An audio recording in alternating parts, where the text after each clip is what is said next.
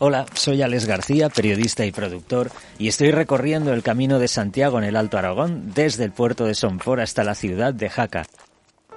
Esto es Huesca 858 y es una narración en primera persona, un recorrido de este camino que ofrece tantas cosas, también a nivel interior. Hay un recorrido interior como estoy comprobando a lo largo de estos capítulos y hoy, en Villanúa, Voy, desde luego, a introducirme de nuevo en el interior, esta vez de la Tierra, en la cueva de las Huishas. Además de eso, conoceremos esta preciosa localidad, ubicada justo en la mitad de camino entre Sompor y Jaca. Su origen es medieval, se remonta al último tercio del siglo XI, surgiendo como lugar de establecimiento de hombres libres frente al señor de Arueg, de quienes eran vasallos. Esa circunstancia hace alusión la palabra justamente Villanueva, de donde viene el nombre Villanúa. Tiene un marcado carácter turístico este pueblo y sabe conjugar perfectamente el tirón de las estaciones invernales de esquí con el atractivo de lugar de recreo estival.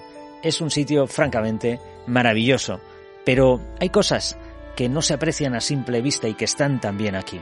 Por eso me acompañan arqueólogos, historiadores y diversas personas para que puedas tú también descubrir otros aspectos del Camino de Santiago y de los monumentos y los lugares que le rodean. ¿Me acompañas?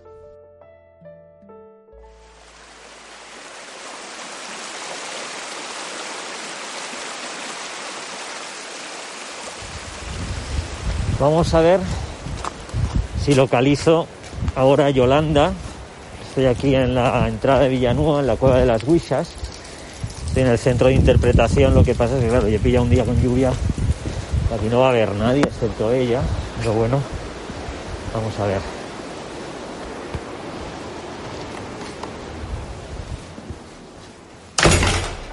Hola. ¿Izquierda o derecha? derecha, es verdad. Sigue la flecha azul. Sí, ¿qué tal? Encantado. Bueno.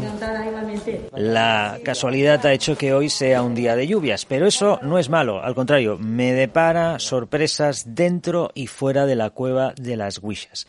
Y he quedado con Yolanda Palomo, responsable de la Oficina de Turismo y Dirección Cueva de las Huishas que lleva 15 años eh, aquí en Villanúa. Ha sido viajera, nació en Málaga, se crió en Tarragona, ha vivido en Barcelona, Menorca, Caspe, donde tuvo un restaurante y se vino aquí a estas tierras porque necesitaban un gerente para un restaurante pequeño, aquí en la zona del Alto Aragón.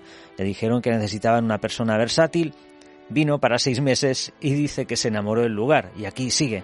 Conoce la montaña bien porque es esquiadora, pero le encantó sobre todo la tranquilidad de la zona y la buena gente dice que habla por todos, que habla mucho. A mí no me lo parece. Es una compañía fabulosa, como vas a comprobar en este itinerario que vamos a hacer hacia las profundidades de la Tierra. Bueno, pues estamos ya aquí dentro, en el centro de interpretación, que es una palabra me imagino adecuada para donde estamos, o la base de operaciones de la Cueva de las Huishas. Y estoy aquí con Yolanda, que ha preparado mil y una historias para las próximas horas. ¿Cómo estás? Pues muy bien, esperándote con mucha ilusión. Partimos de aquí, ¿qué vamos a hacer? Porque hoy es un día lluvioso, justamente. Bien, pues mira, la pregunta es si te gusta la aventura, porque precisamente hoy ha llovido muchísimo, ha llovido 40 litros, y la Cueva de las Huishas es una cueva activa. ¿eh? Como queda a los pies del macizo de Collarada, pues a veces se nos inunda. ¿eh? El agua pasa por, filtra por toda la montaña y cuando sale a una surgencia que tenemos aquí al ladito, que también la vamos a visitar, pero cuando hay tantísima agua y no la puede evacuar, pues el agua retorna, sube por el sifón de la cueva, que es el agujero que conecta con la cueva, y atraviesa la cueva llegándola a inundar. De momento no se ha activado ninguna alarma, estamos con dudas y tú y yo, si te parece, vamos a ir a revisar la cueva y a... Perfecto, venga, vamos allá. Me llevo el chaleco salvavidas, vámonos. Perfecto. Vamos. Mira, justo aquí. Luego iremos, que es la surgencia de la cueva. ¿eh? Es un paseo fluvial precioso, que son unos 10 minutitos, y ahí sale todo el agua que filtra por el, por el macizo de Collarada. Genial, sí, sí, fantástico. ¿Hace mucho que trabajas aquí tú? Pues en la Cueva de las Huisas hace 12 años que, trabajo. Y la verdad que ha cambiado bastante. ¿eh? ¿Porque habéis, eh, habéis ido abriendo más tramo al público o porque...? No, por, la gestión. En el, yo trabajo llevo desde el 2009 trabajando en Cueva de Huisas. En el 2011 cambió la gestión a Turismo Villanúa y desde entonces estoy pues al cargo de, la cueva, de, soy la responsable de todas las actividades y así.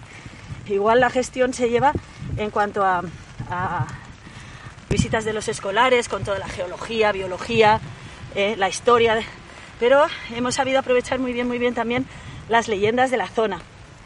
Así que como en Villanueva hubieron 15 mujeres que acusaron de brujería y estas cuentan las leyendas que se reunían en la cueva, pues tenemos todo para organizar una historia preciosa y contarla al público. Bueno, estas florecitas que ves aquí a la izquierda, azafrán silvestre aquí les llaman quitameriendas. ¿Ah, sí? Sí, les llaman quitameriendas cuando aparece, es a final del verano, ya no merendamos en el monte. o sea que cuando salen estas ya pocas meriendas nos quedan. Mira, mira, mira. ¿Cómo baja el río? Madre mía, madre mía. Bueno, pues yo creo que vas a tener muchísima suerte, ¿eh? porque dentro de poco se va a inundar. Esperemos que no nos pille en la cueva.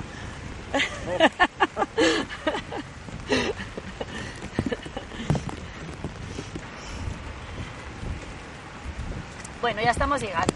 ¿eh? ¿Desde cuándo se tiene conocimiento de esta cueva? ¿De siempre? De siempre. Es una cueva de habitación. Desde el neolítico hasta nuestros días ha estado ocupada. Entonces, desde siempre, desde siempre, se conoce Cueva de Huisas y más, como ves, queda a pie de Camino de Santiago, con lo cual eh, es la cueva vieja para los del pueblo, no la cueva de las Huisas, la cueva de toda la vida. Ahora subimos escaleras. El SIPA es la primera empresa que las explota turísticamente hablando, Sindicato de Iniciativa y Propaganda de Aragón. Año 29 es cuando se inaugura la visita turística. La puerta que ves tan chula, ¿verdad? Es de esa época, es la puerta original de su inauguración. Ya vemos que está así un poco oxidada y así. No hemos querido cambiar nada. Y ahora voy a abrir la puerta, no te pierdas el sonido. Esta puerta nos da un juego para todos los santos que no te puedes imaginar.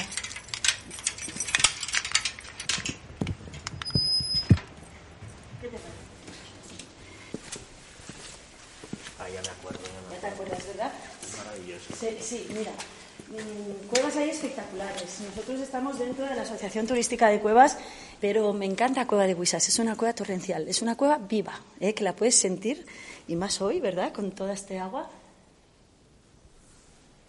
¿Podemos oír el goteo?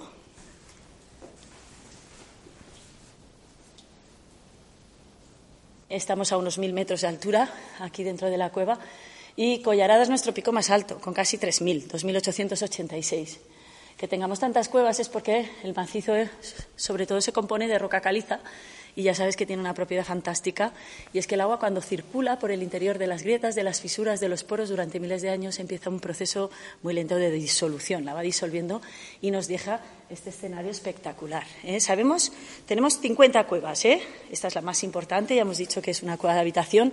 El hombre de la prehistoria vivía en la parte más alta y entraba por el otro lado de la montaña, justo queda debajo del dolmen Las Huisas. Es una cueva totalmente asociada al camino, ¿no? Sí, totalmente. Ya ves que, que, la entrada justo queda en el camino de Santiago. De hecho, muchísimas personas son las que vienen y nos dicen, o, son peregrinos y paran en la puerta porque quieren hacer la visita, o vienen andando desde, desde Canfrán o Candanchú o desde donde sea y nos dicen, oye, ¿no te importa que paremos en la puerta y ya nos recoges? Porque a lo mejor están, pues dos horas llevan andando, lo que sea. O sea que tiene muchísimo, muchísimo que ver con, con los peregrinos. Yo siempre pienso que fue un refugio de peregrinos. Siempre pienso, yo me imagino ese peregrino andando con esa capa y con ese frío por estas tierras y, al ver esta entrada, que además la puedes sentir, la puedes notar, porque hace muchísimo frío a la puerta, a la entrada, me imagino ese peregrino refugiándose en la cueva. Fíjate que te digo. Mira qué bonito. Aquí no te pierdas hacer una foto. Bueno, acabamos de llegar al sitio más mágico de la cueva. ¿eh? Como puedes ver y oír este goteo, ahora sí que lo vimos aquí bien, ¿verdad? Y respirar este aire tan bueno. Fíjate qué es lo que pasa. ¿eh? Aquí se ve perfectamente dentro del macizo de Collarada cómo está totalmente agujereado. Vemos estas grietas, estas fisuras. Y aquí simplemente lo que ha sucedido es que tanta agua por el interior y tanta por el exterior acaba por hundir el techo. ¿eh? En realidad es una formación, se llama dolina de hundimiento, pero nosotros le llamamos la chaminera. ¿eh? La chimenea es el sitio más mágico porque cuentan las leyendas que aquí se reunían las brujas. ¿eh? Voy a hablar mucho de brujas, pero es que aquí hay mucha bruja, ya sabes. ¿eh? Pero no solo aquí, ¿eh? Pirineo catalán, Navarro, Vasco, todas al Pirineo. ¿eh? Estas brujas o estas señoras, aquí en Villanúa, siempre pensamos que curanderas, parteras, matronas, chamanas, hueseras, hechiceras, mujeres sabias, muy adelantadas para la época, que conocían el secreto de las plantas. Y conocían este secreto porque era muy necesario, la gente moría, ¿eh? había mucha mortandad muchas pestes, muchos tifus, mucho infanticidio. Así que estas señoras se pasaban las recetas de unas a otras y eran capaces de sobrevivir completamente solas, normalmente muy ligadas a la naturaleza. Así que yo me las imagino aquí, fíjate, agua, ¿verdad? Viento, la tierra.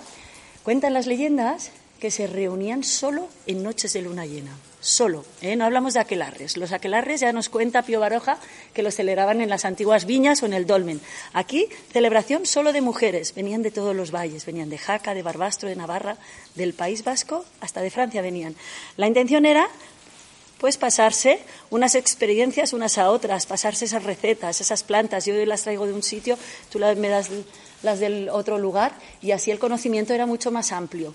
Pero venían sobre todo para mantener la juventud. Mira cómo lo hacían. ¿Te cuento? ¿Sí?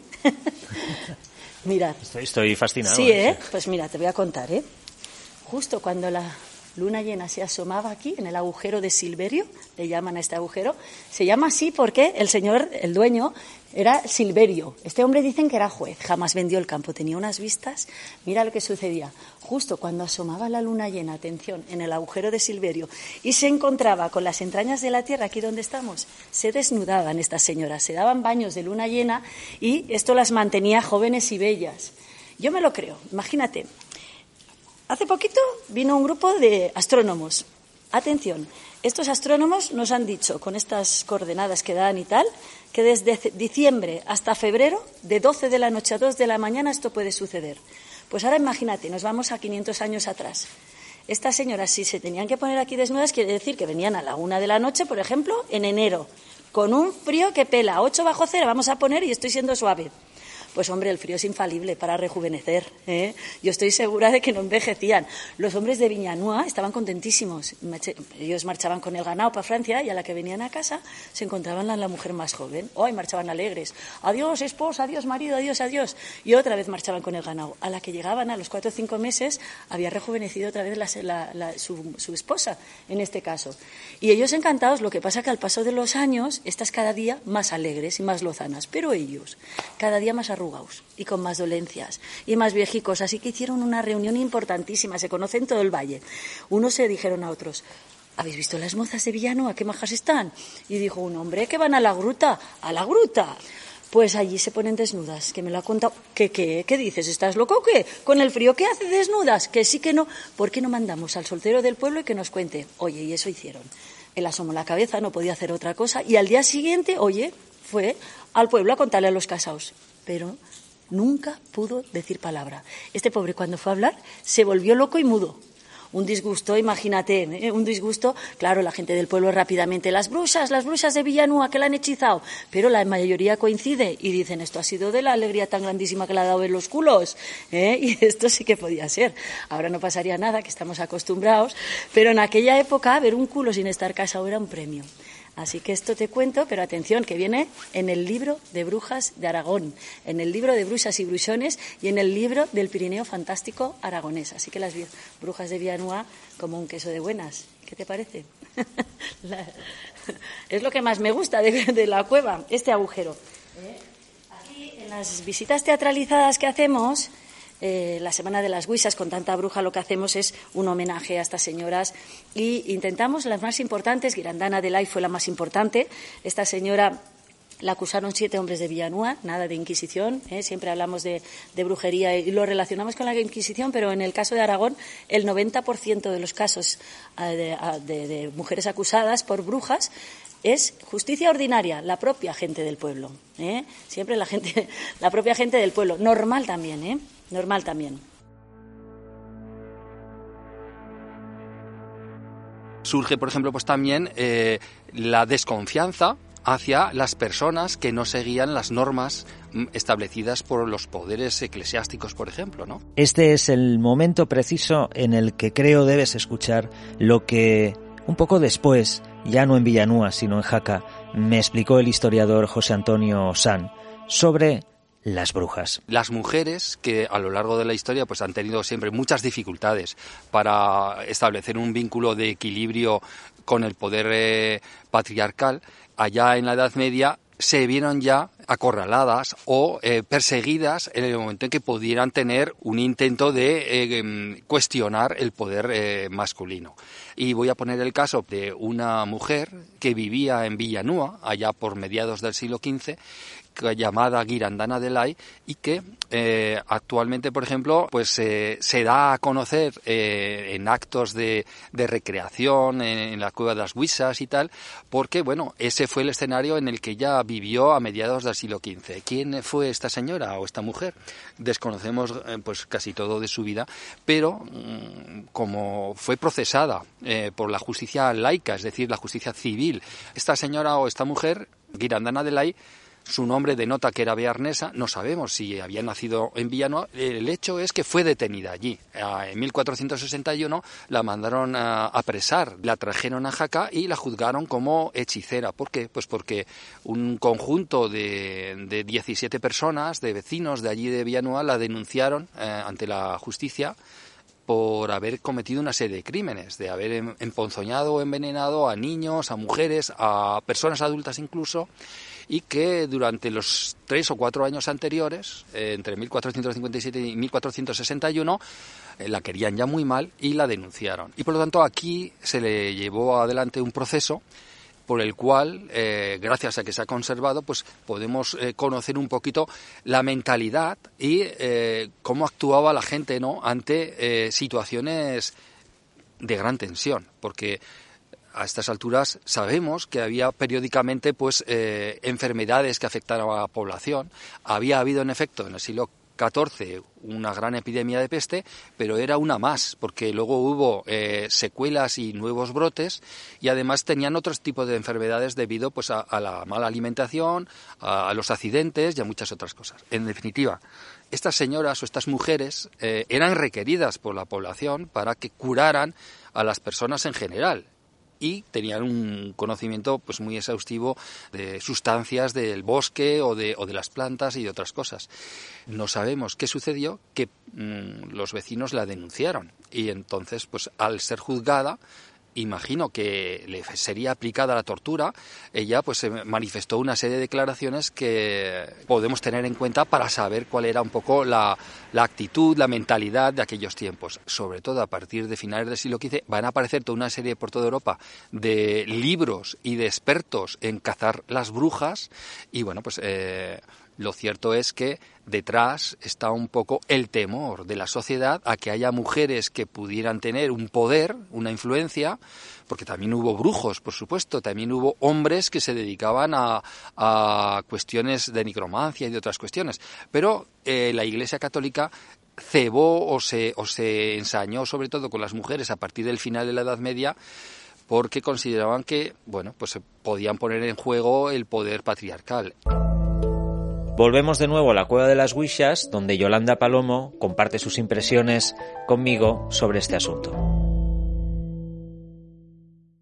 Cuando hablamos de brujas, eh, ¿qué diferencia hay entonces si nosotros hablamos de hechiceras y de parteras con una bruja? Personalmente siempre he pensado que la diferencia estaba, por ejemplo, en la partera cómo le iba el parto si, es la propia gente del pueblo la que acusa a la partera, vamos a poner a Narbona de Arcal.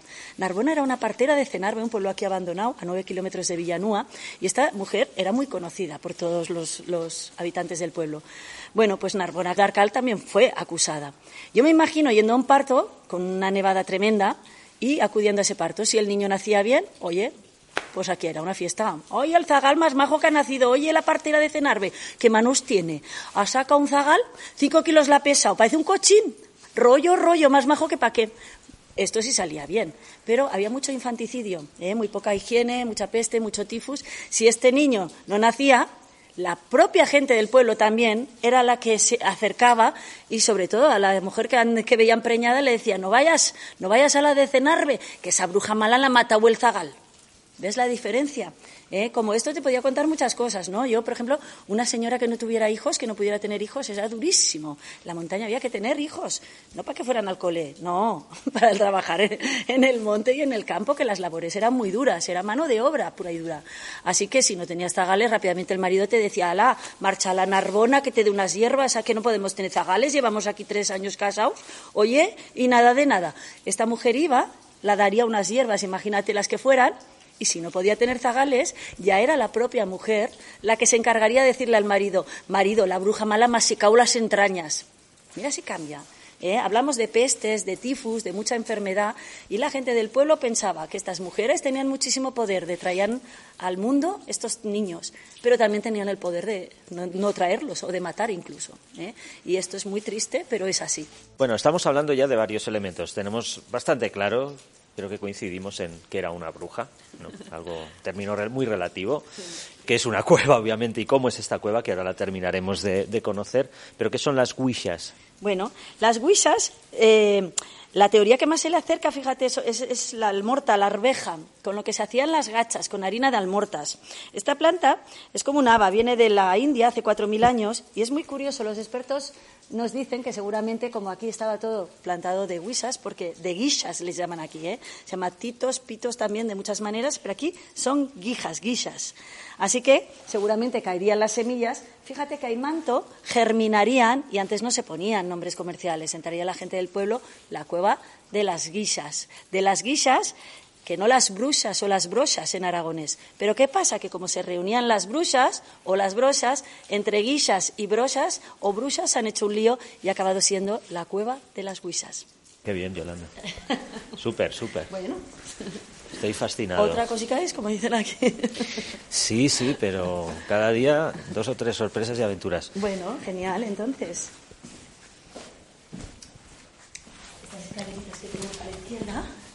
Es mágico todo, ya ves, le llaman las escaleritas de los duendes. ¿Mm?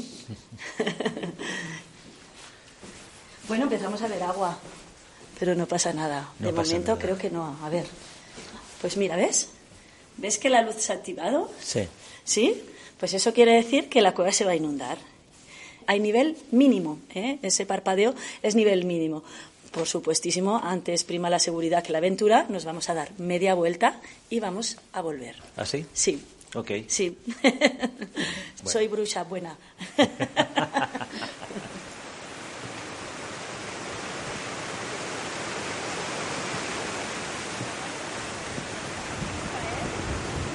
Está tan chulo como nunca, mira qué bonito. Y esa es la surgencia de la cueva. ¿eh? Todo ese agua que pasa por debajo del macizo de Collarada sale al exterior por este agujero, por esta surgencia esto es espectacular. Y, pero además hoy nos has dado suerte porque hoy está como nunca, Alex. Impresionante, chulísimo. Parece que están habiendo, me lo ha dicho muchas veces José Luis, que es nuestro particular Indiana Jones, nuestro arqueólogo que me ha acompañado desde Sompor hasta Jaca en este trayecto y me dice es que hay muchas coincidencias, muchas coincidencias eh, en este viaje que estábamos haciendo. Y aquí hay otra, o sea, de repente el día ha cambiado. Para que se hagan idea, los que escuchan, que no ven, estamos como en el margen, no, bueno, estamos sobre realmente una pasarela de madera, corre agua por debajo nuestro, alrededor, y aquí hay una un salto de agua, pero espectacular, que sale de la roca, que es, lo como tú dices, es como el desagüe de la cueva. Sí, sí, sí, es la surgencia de la cueva, pero yo estoy de acuerdo con el arqueólogo, el señor que te ha acompañado, porque se han juntado los astros para que estés aquí y veas esta maravilla, la puedas transmitir. Bueno, pues ahora vamos a tomar un poco de aliento, después ya tomaremos algo mejor. Pero nos hemos sentado aquí un poco en el despachito este que tenéis en el centro de interpretación porque hay alguna cosa que es interesante que nos cuentes. Pues sí, mira, venimos de Camino de Santiago y es muy interesante eh, la importancia de las espéculas en el Camino de Santiago. Nosotras lo que hemos querido, te, vamos a dar una para ti, para que lo veas. La espécula es lo que usaban los peregrinos para acreditar el paso por su paso, ¿no? Por el Camino de Santiago. eh, el alcalde de Villanúa se le ocurrió la gran idea de hacer un sello en común, porque aquí pasan los peregrinos y claro, cada uno sellaba pues supermercados no sé qué, o aquí en la oficina de turismo, oficina de turismo de Villanúa. Y dijo, vamos a hacer un sello en común. Entonces lo comunicó a la población y uno de los, de los habitantes de Villanúa dijo, pues quizás os pueda interesar porque me, me he encontrado como una especie de moneda. Entonces, al, entregar la moneda, eh, se dieron cuenta de que tenía como unas especies de salientes con un agujerito y se dieron cuenta de que no era una moneda, que podía ser algo de una espécula. Y, además, esta espécula de Santa Cristina del Sompor no había aparecido ninguna y era importantísimo. El Hospital de Santa Cristina del Sompor, pues hablan del tercero en importancia mundial, ¿eh? que esto es, pues querían tener esa espécula y todavía no había aparecido. Así que se pusieron en contacto con Vicendo Río, que es un experto en Camino de Santiago, y efectivamente tenemos en mi mano, ¿eh? que como puedes ver, la espécula del Camino de Santiago del Hospital de Santa Cristina del Sompor. ¿Eh? Ya sabes que en estos hospitales pues paraban los peregrinos para tomar aliento, les daban una, las acogían por un máximo de tres días y se les daban un menú o pitanza ¿eh? les curaban las heridas, podían rezar y si alguno fallecía, pues también lo enterraban allí. O sea que, estos hospitales han sido importantísimos. Se acompaña esta espécula de un libro, ¿eh? de un librito pequeño, pues contándote la historia del Camino de Santiago de Aragón. Me parece que es muy interesante que para ti y para la gente que, le pueda interesar me parece una Pues muchísimas gracias, la voy a guardar con muchísimo cariño y además me lo voy a leer porque evidentemente tengo que contar muchas cosas de este viaje. Como puedes ver siempre, siempre hay un detalle, siempre hay amabilidad, siempre hay todo el tiempo del mundo disponible de las personas con las que me estoy encontrando en este fantástico recorrido que es el Camino de Santiago en el Alto Aragón.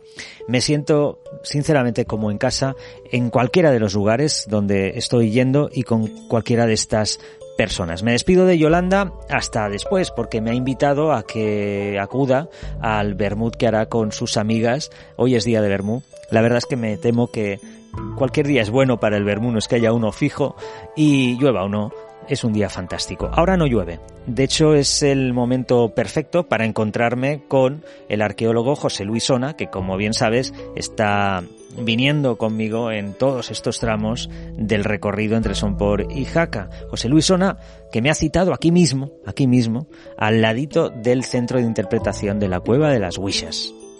Estamos en las proximidades de Villanúa, cerca del puente de, Albistur, en un tramo en cuesta desde las cuevas de las Huisas hasta el puente, más o menos donde estaba antes, aquí a la izquierda, el antiguo molino harinero ahora desaparecido.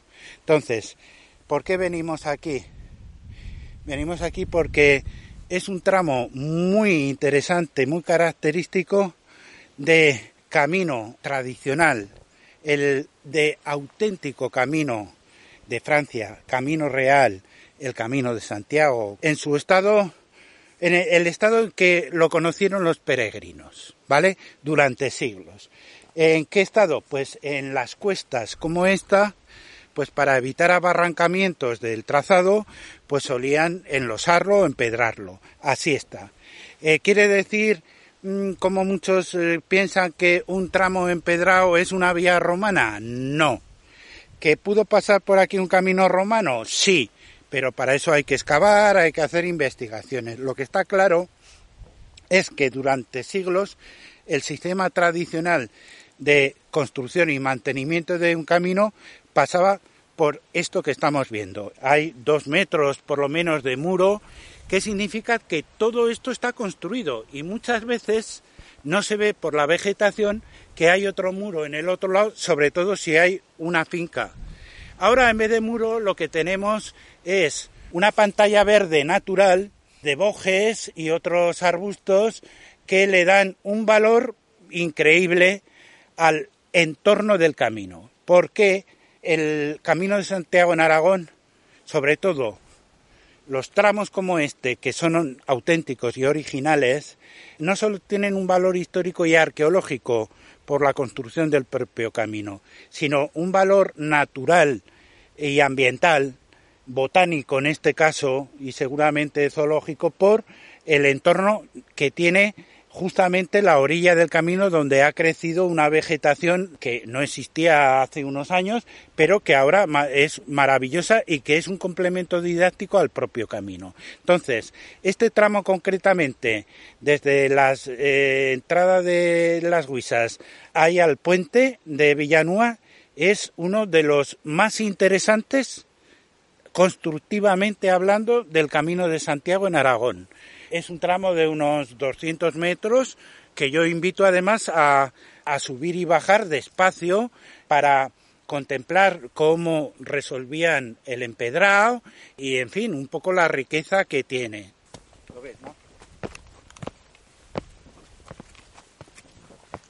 Si este camino antiguo hubiera sido utilizado por carros, evidentemente habría huellas del paso de las ruedas metálicas. En este caso no hay. Lo que sí que hay es evidencias de que las piedras están muy desgastadas por el paso de las caballerías de las herraduras, el contacto de las herraduras con las piedras eh, que en principio eran angulosas y que ahora después de años, años, incluso siglos, están redondeadas. Se ve perfectamente.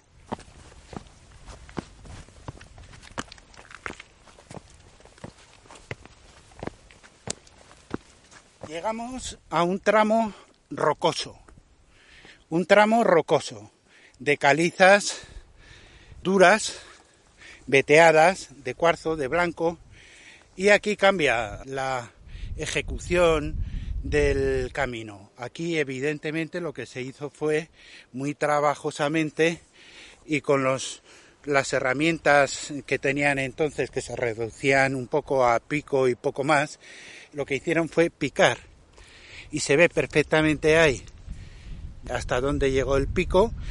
En épocas modernas se ven barrenos de pólvora del 16 en adelante y aquí en pocos metros ya hemos pasado de una zona empedrada a una zona de roca excavada y trabajada para encajar el camino en ella. Interesantísimo. Esto es artificial. Increíble. ¿eh? Claro, que es que es imposible que, que un carro pueda un carro pasar. por aquí no va.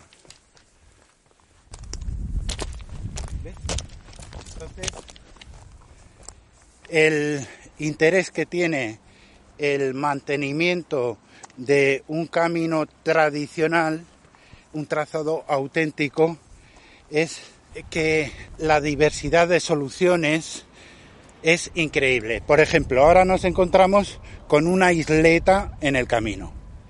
Una isleta en el camino. Como eh, sabemos que era un camino importante, pero no de carros, en vez de rebajar a pico esta isleta de roca, lo rodean a izquierda y derecha y queda una isla de roca en el centro en un camino internacional, pero es una solución que indica lo inteligentes que eran nuestros ancestros.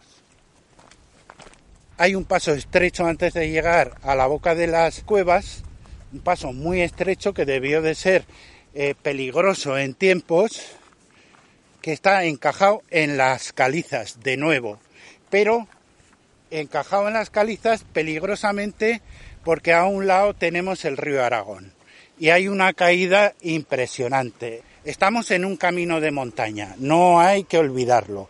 Eh, es un camino de montaña y de, entramos eh, pues nos encontramos con obstáculos naturales de entidad. Las soluciones técnicas son muy variadas y el trabajo para la consecución de este camino era costosísimo en tiempo y en esfuerzo. Bueno, a nosotros ahora el Camino de Santiago nos resulta pues una ruta fantástica para hacer a pie o incluso en mountain bike, Pero en otras épocas esto, como bien hemos repetido en alguna ocasión, era una auténtica autopista para las gentes de antaño y evidentemente, aunque a otra velocidad muy distinta que a la que viajamos actualmente, pues también habían peligros y también habían accidentes. Por cierto, ¿de dónde crees que viene aquello de encomendarse a la Virgen? Pues ahora nos lo sigue contando José Luisona todo esto. Ahora igual se nos hace difícil entender que en, aquella época había muchos accidentes de tráfico, porque era tráfico. En puntos como en el que estamos, era muy típico que en pasos estrechos, rocosos, donde las caballerías podían resbalar, que estaban eh, sobre un precipicio que daban o no al río, pues hubiera accidentes. Hay bastantes testimonios de esas desgracias. Algunas acababan bien y el accidentado solía acudir a una ermita de su devoción y encargar un esboto. Y por eso sabemos un esboto, un cuadro así de ejecución night, pero en el que se relata fulano de tal, el día tal, iba de tal sitio al otro y por un accidente resbalóse la caballería, precipitóse hacia el río y se encomendó a la Virgen del Semón y eh, se salvó la Virgen del Simón hizo un, milagro y se salvó. Y entonces muchas veces se encuentran esvotos de este tipo en ermitas perdidas de por ahí eh, que certifican y relatan a veces con, con, unas imágenes muy, muy eh, reales lo que ocurrió. Los caminos de montaña toda la parte norte de Aragón, Pirineos, Prepirineos, estaban repletos de, caminos eh, difíciles e incluso había tramos muy, muy peligrosos, que los arrieros más avezados con las caballerías mejores que tuvieran, incluso temían. Uno de los más peligrosos que se tiene noticia es el congosto de Iguasalens que había entre Campo y Seira, en el camino de Benasque a, a Zaragoza, la tierra llana. Era un camino de montaña muy semejante a este tramo que estamos pasando ahora del camino de Santiago en Aragón, en el Valle de Canfrán hasta Villanúa y si se conoce ahora se entiende la heroicidad de aquellos arrieros que mantenían el comercio y llevaban los eh, alimentos necesarios, el vino, el aceite de la tierra llana a los, pueblos pirenaicos, pero vamos, jugándose eh, literalmente la vida. Me despido de José Luisona porque tengo todavía que recomendarte algunas cosas en este tramo. Si estás haciendo el camino te recomiendo que te recrees en Villanúa y sus alrededores, que hagas pausa, que te reserves un par de jornadas o más si puedes permitírtelo porque vale muchísimo la pena. En el mismo pueblo de Villanúa hay que destacar la iglesia de San Esteban de Villanúa, de origen románico, aunque profundamente modificada en posteriores intervenciones. La imagen más antigua que se conserva en la iglesia es la talla románica de Nuestra Señora de los Ángeles, que procede de la desaparecida ermita del mismo nombre. En las inmediaciones del pueblo de Villanúa es una bonita excursión para hacer a pie, se puede hacer perfectamente, te recomiendo dos visitas. Por una parte, la iglesia de Santa María de Iguácel, en La Rosa, en el valle conocido como el Valle de la Garcipollera, muy cerquita del Camino de Santiago. El monasterio tuvo gran devoción y fue muy famoso en su época, tanto que el rey Sancho Ramírez le concedió la villa cercana de La Rosa. Se puede acceder por ella desde la carretera de Canfrán, tomando el desvío un poquito antes de llegar a Castillo de Jaca, ¿de acuerdo? No está muy lejos de aquí, te lo recomiendo absolutamente. Este templo fue declarado bien de interés cultural y es un lugar magnífico para que veas. Por supuesto, el otro, otra excursión fantástica para hacer desde Villanúa, yo creo que obligatoria, es pasarte por lo que queda del monasterio de San Adrián de Sasabe. En la actualidad se conserva la iglesia románica, que estuvo inundada durante bastante tiempo, originaria del siglo XII, Y esta iglesia forma parte del antiguo monasterio que fue el más importante del condado de Aragón en el siglo X. ¿Por qué se construyó en un margen eh, del afluente del río Lubierre, que es afluente del río Aragón, eh, fácilmente inundable? Es una de las preguntas que nos hacemos mucho. Y ese es uno de los dos eh, misterios que tiene este lugar, porque también se dice que los obispos de Huesca, en su huida de los musulmanes, se ocultaron en San Adrián de Sasabe con el Santo Grial para protegerlo de los invasores. Después el Santo Cáliz pues pasaría por Jaca, San Juan de la Peña, la Alfajería, Barcelona, para acabar finalmente, según se dice, en la Catedral de Valencia. De todas maneras nos cuentan más detalles sobre estos lugares que acabo de mencionarte. Belén Luque, la directora del Museo Diocesano en Jaca, que obviamente ya apareció en algún capítulo anterior aquí en Huesca 858, y de nuevo José Antonio Otal.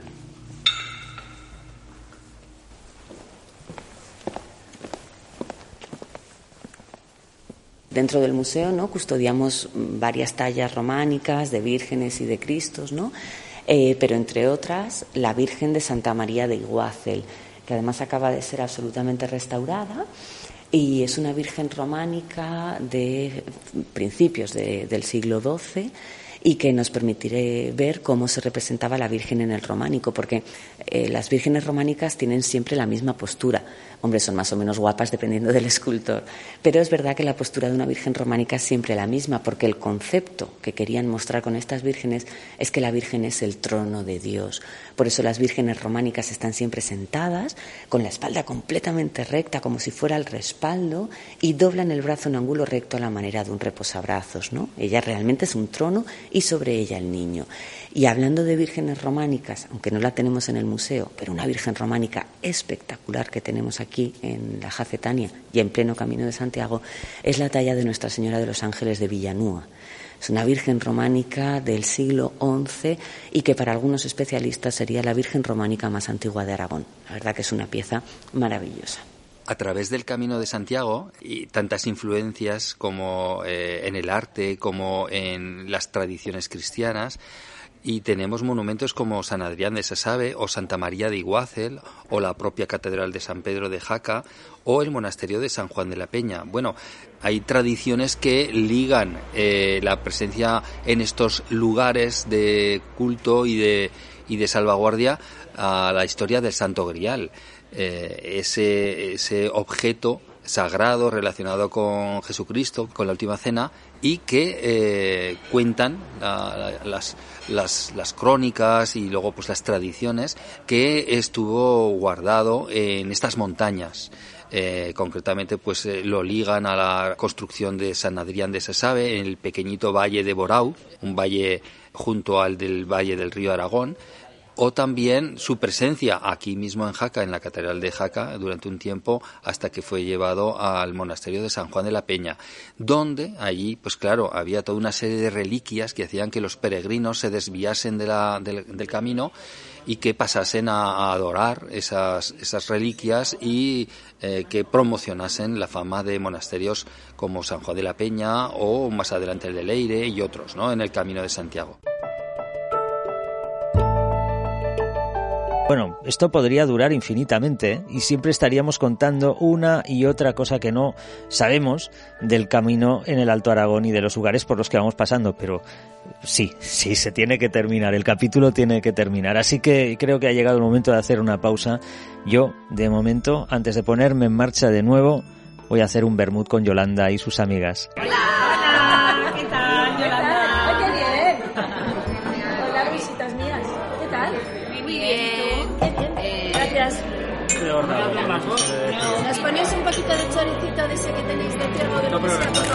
Gracias. Unas patatitas. Sí, y el choricito, el choricito que nos falta. Le vamos a dar a Alex chorizo de aquí de la zona. Venga, es, es ganado de aquí, ¿eh? Es ganado